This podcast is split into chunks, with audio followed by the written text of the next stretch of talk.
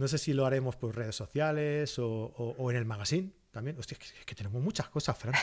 que se nos, junta, el curro de mala manera. ¿eh? Cada, día, se te van ocurriendo más cosas, así que al final tendremos aquí un poderoso imperio y necesitaremos patrocinadores. Oye, también estamos abiertos, ¿eh? Si la gente del Minino se, se, anima. O de, cualquier otro, ¿eh? Necesitamos patrocinadores. ¿Quieres ver tu logo aquí sobre impreso? Pues ya sabéis, que yo aquí lo inserto aquí en, en mi botoncito del Minino, ¿ves? ¿Te queda, ¿te queda alguno libre? Cambio, sí, por aquí siempre hay un hueco.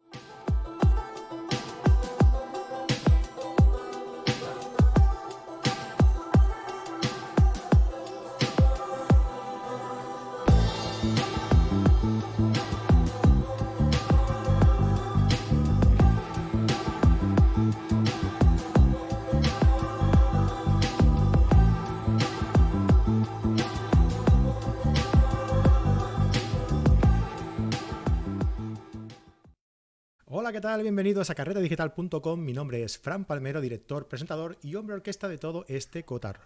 Bienvenidos a la comunidad de fotógrafos en la que compartimos, disfrutamos y aprendemos fotografía como mediante nuestros vídeos, tutoriales, series y directos en nuestro canal de YouTube. Suscríbete y dale a la campanilla para estar informado de todas las novedades. Y como no, mediante nuestros queridos podcast audios que subimos en diversas plataformas de podcasting como Apple Podcast, Podbean, iBox, Spotify y todas aquellas en las que se sube este tipo de contenido.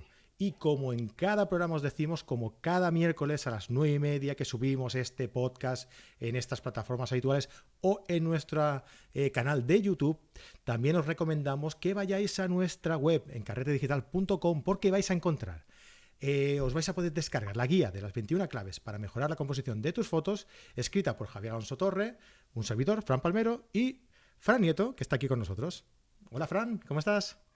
Hola Fran, muy buenas, muy buenas a todos los que nos escucháis. Has visto que derroche de, tecnología y de... Madre mía, estamos que nos salimos. Uh. Es que se compró un juguete nuevo y está ahora con un niño con zapatos nuevos, ahí con la mesa del, gato. Mira, mira fíjate, ¿eh? ¿Podemos, ¿Podemos hacer publicidad del gato? ¿Nos pagan? nos hace falta un patrocinador, hace falta un patrocinador como Bueno, pues entonces no digas el gato, di el, menino. mira, puedo, puedo ir pasando, mira de tu, cámara, tú no lo estás viendo, pero en realidad es, la gente que nos escucha sí que lo está viendo y la que nos ve. La que nos escucha no nos está viendo. Por ahora, deja ver. A ver que como compres más juguetes ya veremos. Mira, voy a aprovechar para hacer un cambio y anunciar a la, gente que nos está viendo y a la que nos está escuchando, aunque no nos vea, que tenemos esta promoción. Esta promoción consta de que puedes probar carretedigital.com eh, todo el contenido que tenemos, ya sabes, eh, pues eh, creo que tenemos cerca de, de, 30 cursos ya, me he perdido, ya no sé cuántos hay, pero tenemos cerca de 30 cursos, ¿vale? Un directo con nosotros cada mes, que es el encuentro carretero, donde hacemos, pues debatimos un poco sobre fotografía y hacemos también un reto temático cada, cada mes. Em, tenemos soporte de los profesores para, todos vosotros que os apuntéis y queráis hacer todos estos cursos. O sea, vais a aprender fotografía con nosotros a vuestro ritmo, donde queráis, desde donde queráis, las veces que queráis podéis, podéis ver estos vídeos. Así que muy aconsejable. Y todo esto, todo esto, en realidad, cuesta 10 euros masiva al mes o 90 euros masiva al año pero en estos momentos estamos ofreciendo la posibilidad de probarlo durante todo un mes de manera totalmente gratuita. ¿Vale? ¿Qué os gusta? Pues nada, pagáis esos 10 euros al mes o 90 euros al año y podéis aprovechar de todo este contenido que os he dicho, más el que vayamos subiendo, ¿eh? eso también. ¿Qué nos gusta? Pues nada, motáis de baja y, tan amigos. También tenemos cursos especializados en los que eh, aplicamos un 50% de descuento en todos ellos, ¿vale? Así que todas estas ventajas las vais a poder encontrar en eh, carretedigital.com y con esta eh, promoción totalmente gratuita. Ahora ya te están viendo, ¿eh, Fran, la gente? pues, pero cuidado, hay que, tú avísame, avísame. Que, a, saber qué puedo estar haciendo. Yo soy capaz de coger cualquier cosa y ponerme a leer. no, hombre, no. Vale, pues eso. Pues ya he hecho la, promoción, ya hemos hablado también del menino. vamos a hablar de cosas más banales. ¿Qué tal? ¿Cómo estás, hombre? ¿Cómo va, cómo va la vida? pues vamos tirando, afortunadamente.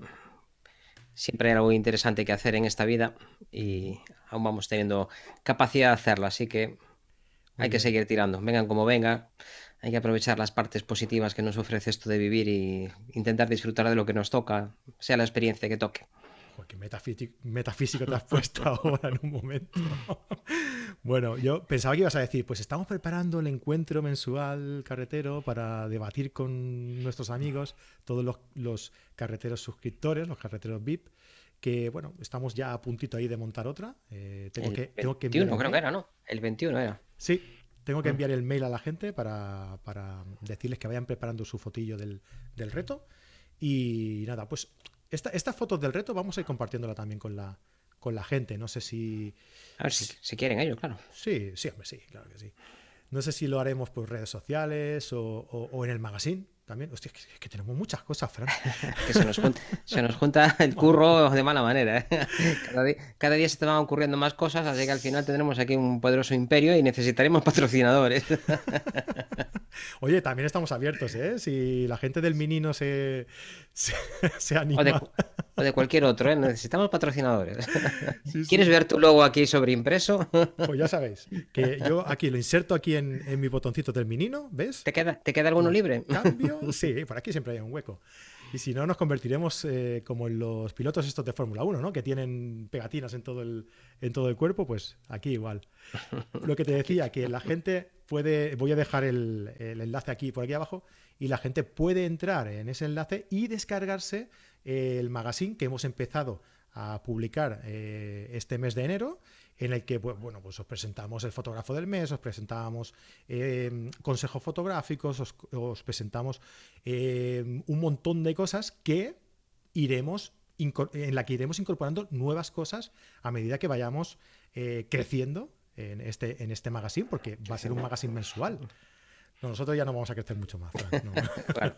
Tú habla por ti, habla por ti, que yo estoy yendo a Pilates y eso se nota mucho. Oye, ¿qué, qué tal han ido estas vacaciones? Porque hablando de crecer, yo pensaba que había, que había crecido a lo, a lo ancho y el otro día probé a subirme en la, en la báscula y me llevé una grata sorpresa. No, no me he engordado nada, ¿eh? Bueno, a ver, vamos a ser serios. Mientras seas capaz de subirte a la báscula, la cosa no va muy mal.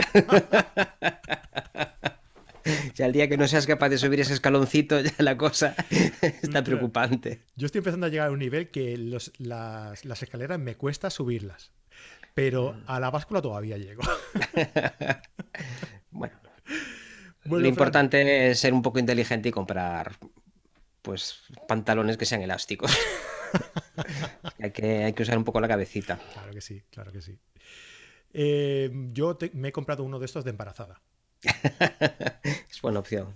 Además, nunca se sabe dónde acaba, dónde acaba uno. Cualquier te de cambios de género Bueno, y acabas embarazado, ya por lo menos tienes el pantalón. Mira, ya tienes el ajuar. Ya lo tenemos ahí, por si acaso, por si acaso. Bueno, Fran, oye, vamos a, vamos a empezar a entrar un poco en materia. Y... Venga, que después me queda menos tiempo para mí. Sí, es Estás ahí todo el rato hablando. Me Sí, quitas a mí. La, la entradilla cada vez nos dura más, Fran. La entradilla cada vez nos dura más, ¿eh? Esto no puede ser. Bueno, pues el, el otro día hablábamos sobre... Oye, si, si, si nos enrollamos mucho, nos lo decís en los comentarios y, y le corto a, a- a Palmero de volado. Sí, Empiezo no sé. hablando yo y ya está. Hago yo la entradilla y veréis qué rápido acabamos. que nos lo digan en los comentarios y entonces haremos un programa solo de entradilla. Y, ya está. Y dejamos que, que hablen otros sobre fotografía. Bueno, pues en, el, en un programa anterior, que os dejaré por aquí la, la etiqueta de- del programa para que podáis ir a verlo, eh, hablábamos pues, sobre cómo mejorar la, nitidez en nuestras fotos, ¿no? Y hablábamos entre la diferencia entre fotografías desenfocadas, eh, trepidadas y movidas, ¿no? Hoy vamos a dar un pasito más allá dentro de este, de este tema y vamos a hablar en cómo eh, conseguir mejorar la nitidez de nuestras fotografías mediante el equipo que utilizamos, ¿verdad? Un poquito de todo, pero fundamentalmente nos centraremos hoy en el equipo. Al final esto va a dar para más de un capítulo, así que lo he dividido y haremos una tercera parte si les parece bien. Si no, si les parece suficiente lo dejamos ahí, pero tengo bastantes ítems como para hacer otro capítulo más, así que si os animáis, nos lo ponéis también en los comentarios, aparte de decir Palmero se enrolla mucho y queremos Oye, una tercera parte. Vamos a, vamos, a dejar- vamos a aclarar una cosa. Vamos a aclarar una cosa. Que la gente, si realmente piensa que yo me enrollo mucho, que nos lo ponga en los comentarios. Y si, quieren que se, y si quieren que me enrollo mucho, que pongan Fran se enrolla mucho. Entonces ya nosotros nos entendemos. Vale. Sí, como, como Fusky, hoy nos ha comentado el, el vídeo que hemos subido y nos dice, hombre, eh, si está ahí Fran. Y le digo, ¿qué Fran de los dos? Dice, el más feo. no arreglamos nada, ¿eh? Y ha salido, ha salido Javier Alonso Torre diciendo, mm, no arreglamos nada, ¿eh? Con ese comentario. Dice, bueno, es igual, pues el que tiene menos pelo. aún peor. Nos tenemos que hacernos una gorrita con, con, seudónimo, ¿no? Churrito 1, churrito 2. En ello estamos, Fran, en ello estamos. Venga, va, no te enrolles más. Venga, va, vamos. Pues venga, vamos allá. Vamos a ver si me deja. Voy a poner el reloj porque después no me da tiempo a nada. Venga, empieza a menos cuarto. 21.44 para ser exactos. Del día no sé cuánto, no sé ni qué día estamos hoy, pero esto lo escucharéis cuando os dé la gana. Durante mucho tiempo hablamos sobre la calidad del equipo. Y uno de los elementos fundamentales en los que, sobre todo los fabricantes, están muy obsesionados con, hablar ¿eh? y comerte un poco tu cartera gracias a los grandes avances es en las cámaras, que sin duda es un factor importante nadie lo niega. La capacidad que tenemos de gestionar el ruido y de tener suficiente información como para hacer copias grandes es muy importante. Antes tú te cambiabas la cámara y con tal de que tuvieras una buena película todo estaba solucionado. Lo importante era la película, no era tanto la cámara como el contenedor como la película. Hoy en día es que la cámara y el sensor van en el mismo lote. Así que es muy importante que si vas a hacer copias de gran tamaño, adquieras un equipo que te permita imprimirlas al tamaño que necesitas. Si tú te compras una cámara de 12 o 14 megapíxeles y pretendes hacer copias de un metro o de un metro cincuenta o de dos metros, no vas a tener la misma calidad que si adquieres una cámara pues de 35 o de 45 o más megapíxeles. Y si vas a hacer copias de 6 o 7 metros, pues igual necesitas un respaldo pues, con 100 megapíxeles tienes que ser un poco consciente de qué vas a hacer con tus fotografías para adquirir cámaras con suficiente tamaño. De todas formas, si tu finalidad es subir fotografías nada más que a Instagram a 1920 píxeles o a 4K, a esos tamaños es que te vale prácticamente cualquier cámara. Inclusive la del móvil. Bueno, aunque ahora los móviles también tienen 100 megapíxeles de, tamaño de captura, con lo cual tampoco... Sí, por eso no será. Ahora, la calidad de los megapíxeles no solo se mide en números, también se mide en el rango tonal y en otras cosas, ¿no? Aparte de la capacidad que tenga tu sensor para capturar más o menos información del entorno, tanto en número de píxeles como en rango tonal, está la calidad de la lente, que esto siempre ha sido importante y seguirá siéndolo. Mucha gente se pregunta por qué una óptica vale 300 euros y otra vale 2.000 o 3.000.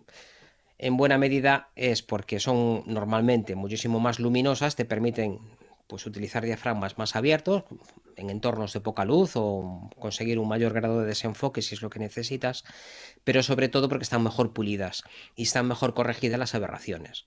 Y eso, a la hora de ver la fotografía correctamente reproducida, se nota se va a notar sea el cuerpo que sea. De hecho, si tienes una cámara con demasiados megapíxeles, pero tienes lentes de gama medio medio baja, pues no son capaces de resolver el número de líneas que contiene el sensor. Entonces es que da igual la cámara que tengas. Si la lente no da más, pues va a llegar una cosa medio borrosa y el sensor, si le llega una información ya borrosa, por mucho que quiera, no conseguirá reproducir algo que le llega borroso nada más. Otra cosa que es muy importante, y esto ya no depende de nuestro presupuesto, es mantener limpio el equipo. Somos bastante dados a andar tocando ahí con los dedos, que yo creo que es algo consustancial al ser humano, es casi imposible ver un monitor limpio y una, y una lente frontal limpias.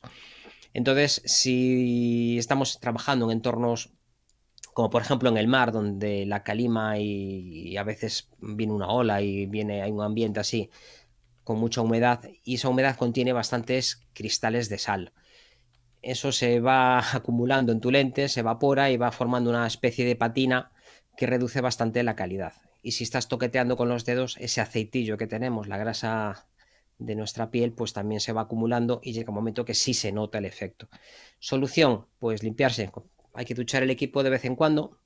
Hay productos específicos, se puede utilizar también pues normalmente usamos ah, alcohol isopropílico o metanol, que también es muy puro. Un día si queréis hablamos de limpieza del equipo, si os interesa, limpieza del sensor. Nos lo ponéis como siempre ahí abajo. Pero en general intentad mantener el equipo todo lo limpio posible.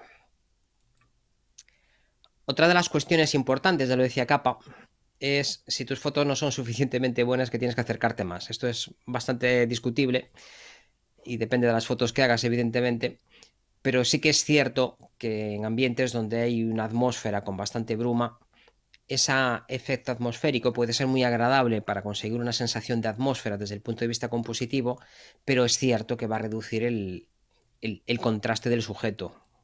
Sobre todo si está a 20, 30 o 40 metros, vas a tener una nitidez muy inferior a si te acercas a él y lo fotografías a 2 o 3 metros. Y aquí no estamos hablando ni de perspectiva ni de otras cosas, estamos hablando solo de nitidez. En ambientes, sobre todo en verano, con bastante calima, es aconsejable acercarse todo lo posible si nuestra intención, si nuestra prioridad es la de conseguir bordes muy nítidos y detalles muy definidos.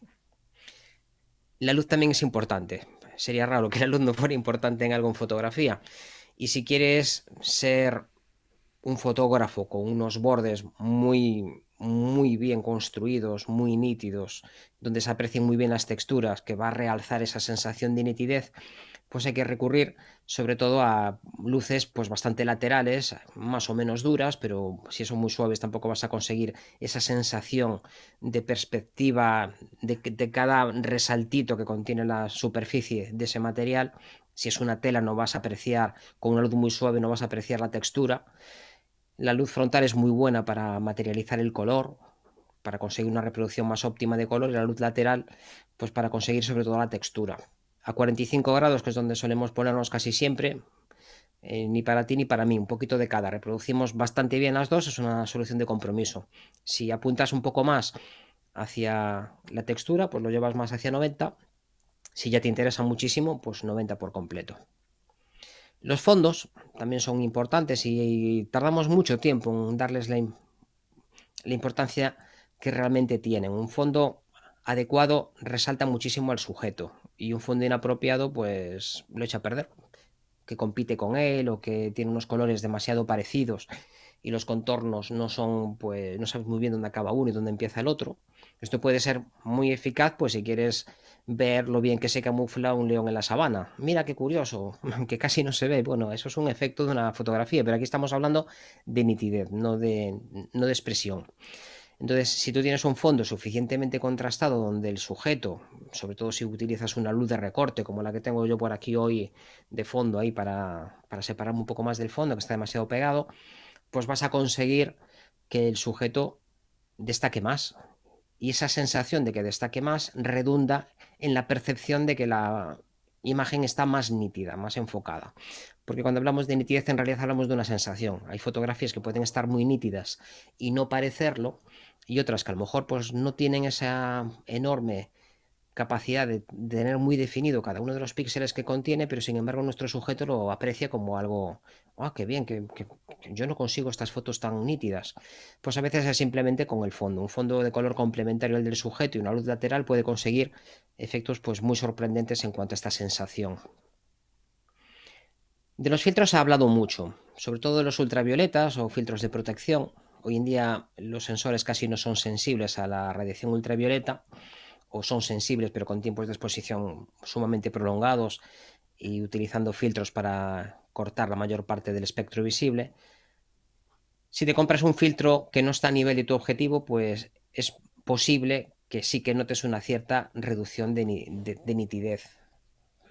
Todo vidrio que pongas por delante de lo que ha sido diseñado por el fabricante de tu óptica pues va a suponer en principio y teóricamente una pérdida de calidad. Que eso se materialice y seas capaz de percibirlo ya es otra cosa. Si tú compras uno de los últimos filtros de Oya, de Kenko, de B V, de Liopan, de todos estos filtros de, de, gama muy alta, sobre todo los que tenemos ahora de nanotecnología, con multicapas y estas cosas, yo en mis pruebas por lo menos no he notado que un filtro eche a perder una fotografía. Ahora, en algunas condiciones sí que es posible pues, que te entren flares o que te entren cosas raídas por ahí, sobre todo con los polarizadores, cuando estás utilizando ya tres o cuatro filtros en la misma imagen, sí que puedes tener una cierta pérdida de nitidez. Si puedes evitar el uso de un filtro, si no es imprescindible, mi recomendación es que lo quites. Si estás en el mar, es mejor limpiar un filtro ultravioleta que andar arriesgándote a rayar una lente cambiar la lente frontal de una óptica no es ninguna broma. Son lentes bastante gruesas, muy pesadas y prácticamente valen la mitad de tu objetivo. Es una de las lentes más gordas que tienes, la más grande, al menos tan grande como las demás, pero es la, generalmente es la más gorda y no es ninguna broma cambiarla. Es mucho más sencillo cambiar un filtro, sobre todo cuando te das un golpe. El primero que se, que se lleva la castaña pues es el filtro ultravioleta Y hombre, gastarse 30 o 50 euros, depende del tamaño, no le hace gracia a nadie, pero gastarse 300 o 400 en reparar un objetivo, pues todavía hace menos gracia. Yo normalmente no utilizo el filtro ultravioleta porque casi todos mis objetivos están prácticamente soldado un filtro polarizador, que en mi caso sirve de protección. Ya en varias ocasiones algunos filtros los he tenido que cambiar porque estaban rayados. Si no estuviera rayado ese filtro, estaría rayado el objetivo o varios objetivos. Si el sujeto se mueve, conviene que el tiempo de exposición sea suficientemente corto para que no salga en movimiento. Hablábamos en la charla anterior de las fotos movidas y trepidadas. Conviene que si tú quieres congelar los radios de una bicicleta que está dando un salto, pues igual necesitas un 2000, un 4000 o un milavo de segundo, depende de la velocidad a la que se esté moviendo. Si es una persona, pues igual te llega con un 100 avo. Si está corriendo, pues igual 250. Depende de si va en diagonal, en horizontal o bien hacia ti. Pero si tú quieres conseguir la sensación de que todo está nítido, hay que utilizar tiempos de exposición adecuados para que no salga las cosas que se están moviendo, que no salgan con esa sensación de movimiento. Que a mí personalmente me gusta mucho, pero no estamos hablando de eso. No estamos hablando de estética. Y también relacionado con esto también, si estás utilizando determinado objetivo, conviene no, disparar con un tiempo de exposición inferior a la focal que estás utilizando. Con un 50 milímetros conviene disparar sobre un 60, un 125. Si estás con un 500, dispara un 500 avo, un 750, un 1000 avo. Los objetivos estabilizados evitan esta trepidación. Es que casi siempre nosotros nos movemos un pelín, aunque tengas una técnica adecuada para sujetar la cámara. Esto es otro tema también para otro capítulo, si os interesa, ya sabéis, nos lo ponéis abajo y, seguimos por ahí. Entonces ya tenéis, Francisco, no me gusta lo que estás contando, a ver si abreviáis, Frank, no me gusta. y nosotros normalmente os hacemos caso. Entonces, si utilizamos así estos tiempos de exposición adecuados a la focal que estamos utilizando, vamos a evitar la trepidación.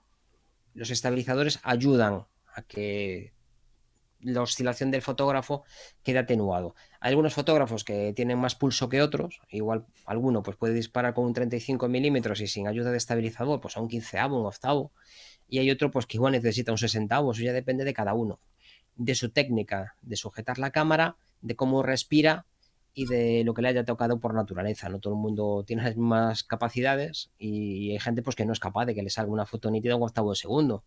Y hay otros que igual pues pueden bajar un cuarto o un medio y luego también depende de la edad que tengas. Yo ahora soy menos estable que, cuando era más joven. Eso también forma parte de, en mi caso, de, del periodo de, de madurez. Cualquier día me caigo del árbol. Y otra de las cuestiones importantes, y la prioridad es la nitidez, es utilizar los diafragmas intermedios. Los diafragmas más abiertos están utilizando los laterales de la lente, que son más difíciles de corregir y que son los que obligan a la luz a curvarse más y cuanto más se curven, pues más difícil lo tiene, sobre todo en los grandes angulares. Los bordes de la lente normalmente son bastante más blanditos, hay muy poquitos objetivos angulares, pues los bordes del fotograma son igual de nítidos que el centro, en muy poquitos. Y cuanto más abras el diafragma, pues más estás utilizando esas esquinas del fotograma. Eso supone que estamos introduciendo un mayor número de aberraciones cromáticas, esféricas, de coma. Casi todo lo, feo de los objetivos está abierto de todo. Cuando pasas de un cierto nivel aparecen otros efectos que son los de la difracción. Esto depende del número de megapíxeles que tenga la cámara y depende también del diafragma que estés utilizando y de la ampliación también a la que estés haciendo la fotografía. Si tienes una cámara pues, de 24 megapíxeles, a partir de 16 normalmente ya se nota bastante la difracción y se nota en una pérdida de, contraste en los bordes. En la difracción aparece el fenómeno de la luz normalmente la consideramos como una partícula, son corpúsculos, fotones de luz que llegan al sensor pues cuando estamos con diafragmas muy cerrados aparece la característica de onda de la, luz. La luz tiene esa dualidad, onda y partícula. Depende de lo que estés observando, pues ves un... En realidad no es ni una onda ni una partícula, es una forma que tenemos nosotros de dividir ahí nuestro conocimiento. La luz es lo que quiere ser y nosotros intentamos analizar y cuando cerramos demasiado el diafragma se comporta como una onda y hay unos patrones de interferencias, hay anillos de aire y un montón de cosas que también dan para otro capítulo otro día. Que lo apunten tenemos... también. También que lo pongan en los comentarios. Anillos de aire. ¿eh? De esto poca gente ha oído hablar en fotografía, por ejemplo. Un tema muy interesante y muy bonito. Entonces, si nosotros utilizamos estos diafragmas tan cerrados, estamos aumentando profundidad de campo, esto siempre a medida que cierras el diafragma tienes más profundidad de campo, pero esa profundidad de campo tiene menos contraste, los bordes se van volviendo más difusos y lo que ganas por un lado en calidad lo pierdes por el otro. Así que si en un extremo tenemos más aberraciones y en el otro difracción, ¿qué nos queda?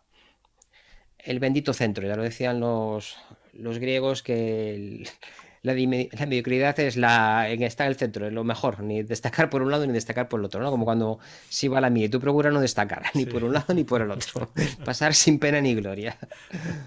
Y entonces, en casi todos los objetivos hay un cierto diafragma, en los macro es más abajo, en los angulares a veces pues es el segundo, el tercero, los teleobjetivos algunos están muy optimizados y a lo mejor ya la máxima nitidez ya se alcanza en el primero o en el segundo, depende un poco de la lente. Si tuviéramos que dar una norma, entre comillas, así de uso habitual, eh, la mayor nitidez de una óptica normalmente se consigue en el segundo o tercer diafragma más abierto, pero esto es una generalización y que seguramente no sea aplicable a ninguno de los objetivos concretos que tengas. Hay bastantes webs especializadas donde hablan de, estas cosas. Y hay Fotodo, por ejemplo, que analiza muchos objetivos. Te vas allí, miras las características del tuyo y ahí te viene claramente en las gráficas cuál es la que obtiene mayor contraste y mayor definición. Entonces, pues si tu prioridad es sobre todo que tengas la máxima nitidez y no te importa tanto la profundidad de campo, pues ahí estás bien. Y yo creo que por ella está bien, ¿no? ¿Cuándo me vamos? Bueno, un cuarto de hora. Más el rollo que echaste tú, yo hoy no, no me pasé de mis 20 minutos. Ya estamos todos servidos. ¿Has visto? si te parece, lo dejamos aquí. Llevamos un cuarto de hora. Yo con mis tonterías y, tú, con, la, con la información certera y rigurosa. Pues ya está. Cada uno aquí es especialista en lo que es. bueno, pues... si te parece, lo pues dejamos aquí. Y si os interesa, hacemos la tercera parte, que hablaríamos. Nos quedan bastantes cosas por hablar, pero yo creo que más o menos nos da así para dos episodios, más o menos divididos. Ya está escrito, si lo queréis, lo hacemos y si os llega, pues paramos. Perfecto, pues oye, mm, yo creo que, que, que no nos queda otra que aconsejar a la gente que nos escriba en los comentarios si quiere que haya una tercera parte. Muchas cosas. O una cuarta, o una cuarta, como me sigan rodeando. En esto se me ocurren más cosas. Es que en realidad detrás de la nitidez en una fotografía está toda la fotografía.